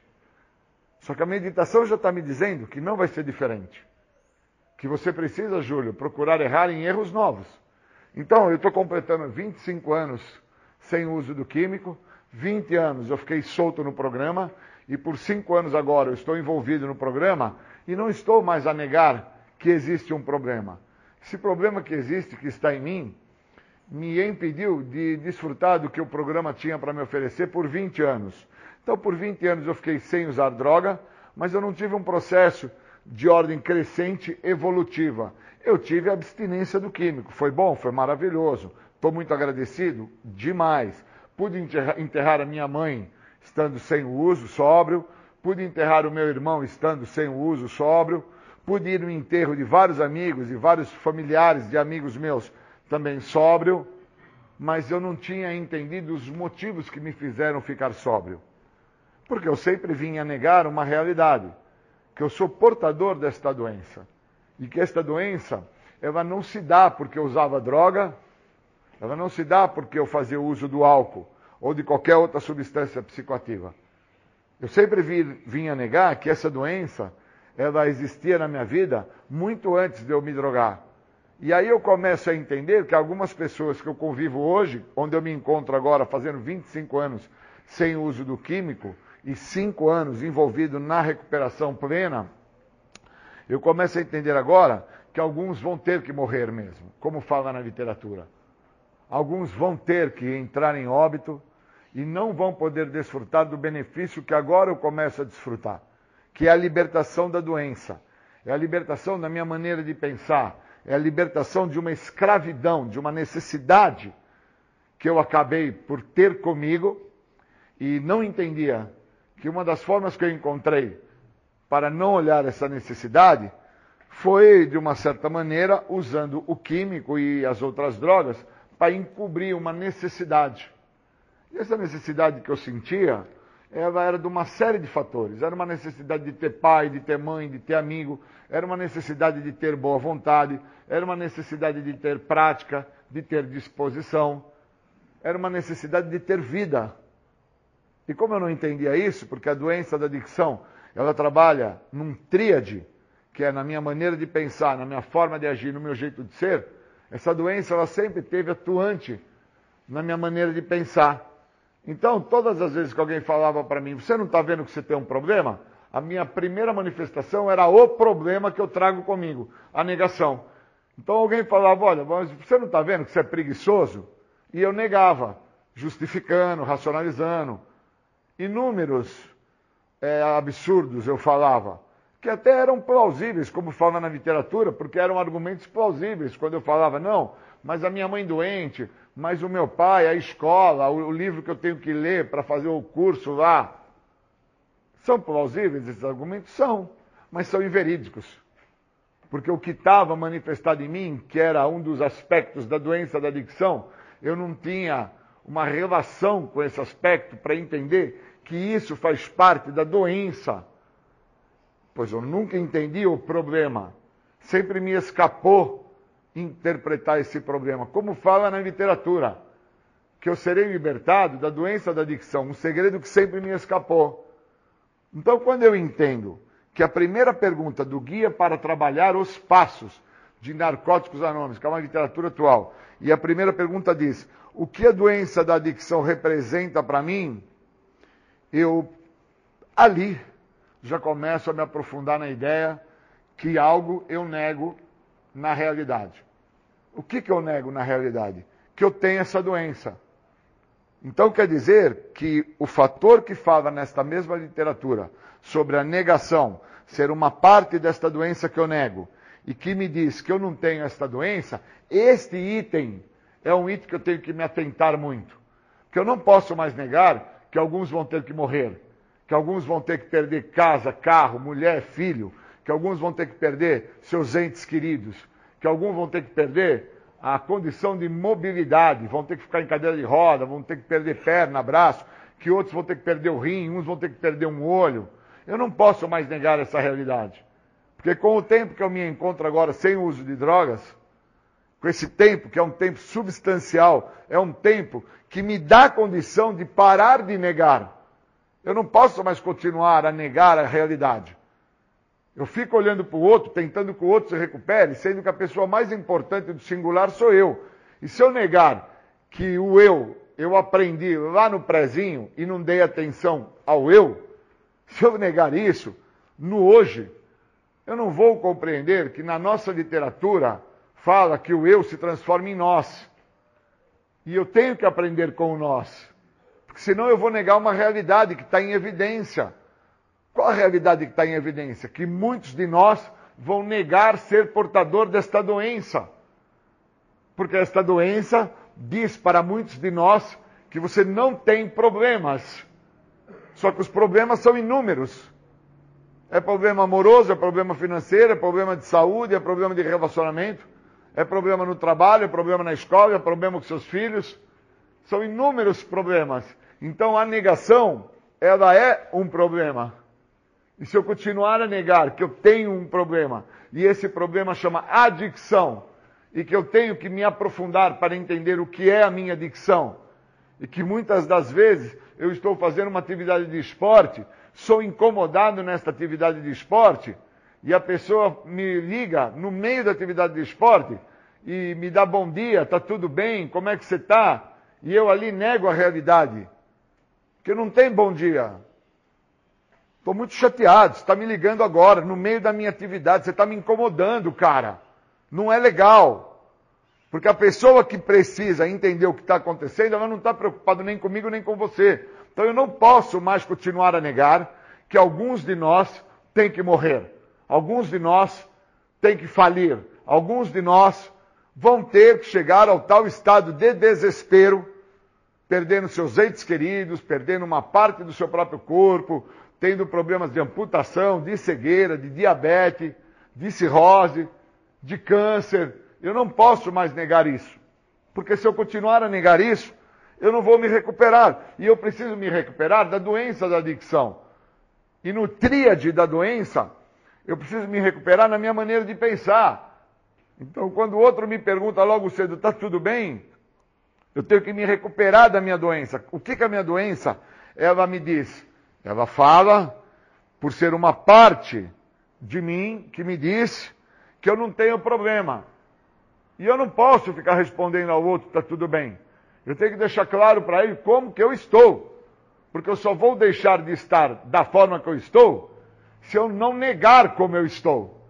Pois se eu continuo a negar como eu estou, como eu estou não vai deixar de existir, e eu vou continuar a ser uma pessoa que nego um problema. Se é na atividade do esporte, como eu falei que eu sou interrompido, ou então, se é quando eu estou dentro da minha casa no meu lar, ou se é quando eu estou sentado fazendo uma leitura, ou se é quando eu estou fazendo ou executando um trabalho profissional, que sou incomodado naquele momento. Eu não posso negar o problema, o incômodo. Eu não posso negar que aquilo me atrapalha, que aquilo não é bom para mim. Então a literatura é muito profunda. E eu fiquei por 20 anos negando a realidade de que a literatura poderia me ajudar. E aí agora que eu entro dentro da literatura, é, me aprofundo, conquisto um apadrinhamento, conquisto amigos que leem a literatura, faço parte de um grupo de pessoas que se envolvem com a literatura. As mesmas, logo cedo, me falam, Júlio, você viu a nossa meditação, que maravilha? Ela diz para nós errarmos em erros, em erros novos e não nos velhos erros. Olha que coisa importante. Então, quando eu paro de negar um problema, onde eu sou portador desse problema, chamado adicção, e no tríade deste problema, eu nego a partir da minha maneira de pensar, a minha forma de agir, meu jeito de ser, se eu estou negando dentro da minha maneira de pensar, que eu não estou tendo mudança, que eu não estou tendo boa vontade, ou que eu não estou tendo disposição, ou que eu não tenho interesse por nada, se eu não parar esse movimento de negação, eu nunca vou entender que na nossa literatura disse que a negação é uma parte desta doença que eu sou portador e que ela grita falando que eu não tenho esse problema. Mas esse problema eu tenho porque se mostra presente quando eu nego a realidade daquilo que eu estou sentindo. Então eu tenho que me atentar à negação. Eu tenho que me atentar que no primeiro passo, que é dividido em vários tópicos, antes de eu entender aquilo que eu nego, eu tenho que compreender a doença. E uma vez depois que eu entenda a doença e entenda o que eu nego, o próximo tópico que me vem é o meu desespero, o meu isolamento, aonde eu chego ao fundo do poço. E às vezes eu estou no fundo do poço emocionalmente e nego que estou no fundo do poço. Não aceito, não consigo lidar aonde eu cheguei. E hoje eu estava numa atividade de esporte logo cedo e entendi aonde, e entendi aonde que eu cheguei. Eu cheguei ao fundo do poço. Por isso que as pessoas me falavam que eu tinha problema e eu negava. Por isso que as pessoas me falavam, cara, você não está vendo o que você fez com a sua vida? Porque eu não enxergava que eu tinha feito com a minha vida em várias áreas da minha vida. Eu não enxergava que eu tinha perdido mulher, que eu tinha perdido filho, que eu tinha perdido a casa, o carro, o emprego. Eu não enxergava que eu tinha perdido a escola. Porque cada um dessas perdas não se deu de uma única paulada. Foi gradativamente e de forma crescente. Foi um pouquinho por vez. Então na escola eu não perdi de uma vez. Eu perdi primeiro no primário, depois eu perdi no ginásio, depois eu perdi no cursinho, perdi na faculdade, aí eu perco na totalidade. No trabalho eu também não perco de uma vez. Eu perco primeiro quando eu fui o empacotador no supermercado, depois eu perco quando eu fui o estoquista no supermercado, depois eu perdi quando eu fui o office boy do escritório do supermercado, depois eu perdi quando tentaram me pôr no almoxarife desse supermercado, depois eu perdi quando a oportunidade, por ser uma rede de supermercado, eles queriam me transferir para um outro estado para mim começar lá, e eu ali neguei que eu tinha um problema. Qual era o meu problema? Era muito mais importante usar álcool e drogas do que viabilizar, construir uma questão profissional. Então eu tenho que me atentar à doença. Eu tenho que entender que a negação é um problema desta doença. E que eu tenho que reconhecer que alguns têm que morrer. Alguns têm que morrer. E eu não posso mais negar que esta narrativa que está escrito na literatura, que muitos de nós vão perder entes queridos, muitos de nós vão chegar ao fracasso, muitos de nós vão chegar ao óbito. Eu não posso negar que isto é um problema, porque de uma forma sentimental e emocional me causa um abalo. Saber que muitos de nós, porque o eu já não existe mais nesse momento, não é o eu, o Júlio, dentro do seu egoísmo, da sua presunção, é o nós. Muitos de nós, dentro do seu próprio egoísmo, da sua própria presunção, vai negar que tem um problema. E todos esses de nós que negarem ter um problema são aqueles que não vão ficar sóbrio, que não vão ficar limpo, que não vão entrar em recuperação e que vão vir a trazer inúmeros problemas em várias áreas da sua vida. E se eu não estiver atento a isso, continuar a negar esta realidade para o Júlio, eu nunca vou me recuperar. E aí eu tenho um dia muito ruim. Um dia onde os sentimentos que vão se apresentar para mim, eu não vou ter habilidade para lidar com eles. E eu preciso ter habilidade para lidar com esses sentimentos. Eu não posso ficar sofrendo da possibilidade de negar o que eu estou sentindo. Eu tenho que sentir. Vejo que a pessoa não está interessada em se recuperar, eu sinto raiva dela. Vejo que a pessoa não tem boa vontade para levantar da cama, acordar, passar um pano no chão, tirar um lixo, escovar o dente. Ela gosta de ficar com a boca com bafo. Eu tenho ódio dela. Vejo que a pessoa está preocupada em fumar cigarro. Vejo que a pessoa está preocupada com outros fatores que não vão ajudar ele em nada. Porque não tem mais o eu, Júlio. Tem o nós, amigo. Eu preciso do outro, dependo do outro. É a minha relação para com o outro que me mostra aonde eu me encontro na recuperação. Eu não posso mais negar que se eu continuar a seguir os caminhos que não funcionam, como na literatura da meditação falou hoje, se eu continuar a errar em velhos erros, eu estou com um baita de um problema. Eu preciso errar em novos erros. Eu preciso buscar fazer coisas novas. E o que, que é novo? É ter boa vontade, é acordar, é, é ter disposição, é escovar o dente, é arrumar minha cama, é passar um pano no chão, é tirar o saco de lixo, é reconhecer se eu fiz uma leitura ou não. Porque recuperação não é, cara, parar de usar droga. Parar de usar droga, eu não posso negar que é algo necessário para que eu entenda o que eu tenha que fazer. Então eu não posso negar esse problema. Que parar de usar droga é o grande problema. Não vou negar isso. Mas existe um fator de negação que diz que as restrições me privam do benefício que esse programa tem a oferecer. E eu não posso negar que esse programa me oferece um benefício onde sempre me escapou. Que dentro do tríade da doença, o que sempre me escapou foi mudar minha maneira de pensar. Então eu fiquei por 20 anos dentro da minha maneira de pensar, sem usar droga e também sem evoluir, sem desfrutar dos ganhos que esse programa me oferece, da liberdade que esse programa me dá. E é uma das liberdades que esse programa me dá é de vir a sentir. Então eu vou me atentar sim, a semana inteira, o mês inteiro, todos os dias, enquanto assim eu sentir a necessidade, sobre o que é negação. Porque a negação é um grande problema. É o que me impede de ser quem eu sou de verdade. É o que me impede de deixar claro que eu não quero me modificar. Eu quero ter ganhos, eu quero um carro, eu quero um notebook, eu quero um celular, eu quero um tênis, eu quero um fone de ouvido, eu quero uma bicicleta, eu quero ser pai, eu quero ser marido, eu quero fazer sexo, eu quero ter emprego. Mas eu não posso continuar a negar que sou portador de uma doença, que o tríade da doença quem grita fazendo com que eu queira tudo isso que eu acabei de falar a vocês, é a doença. É o ego. É a exacerbação do ego. Que acredita e me faz acreditar, grita para que se você tiver carro, tiver família, tiver filho, tiver emprego, se você tiver esportista, se você tiver uma bicicleta, um tênis, um fone de ouvido, um Walkman, você não vai se drogar. E nós, não é mais o eu, é nós, sabemos que isso não é real. Isso é uma mentira. Então a negação é um problema. Eu não posso negar que isso é uma mentira.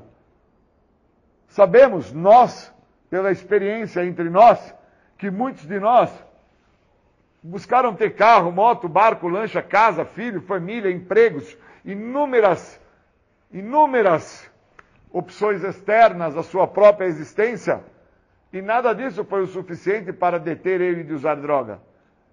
E que muitas das vezes, quando mostramos a ele que nada disso foi o suficiente para parar ele de se drogar, a primeira palavra que um desses, que faz parte do grupo de nós, falou, foi eu não.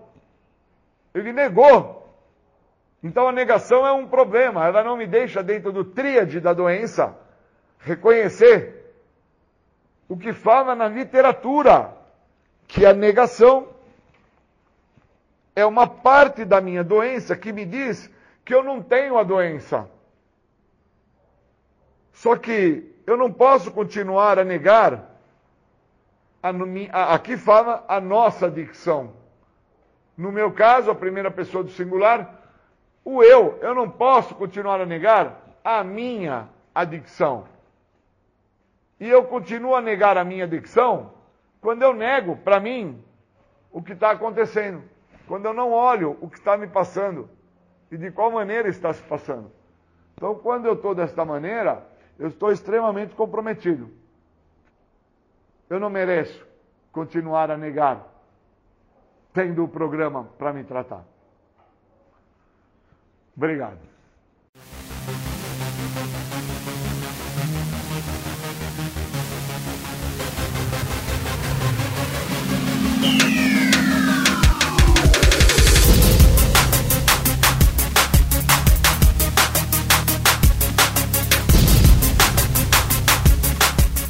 Você ouviu o programa Independência, a voz da recuperação, uma parceria da ADUSMEC, Associação dos Usuários da Saúde Mental de Capivari e da Rádio Alternativa 106,3.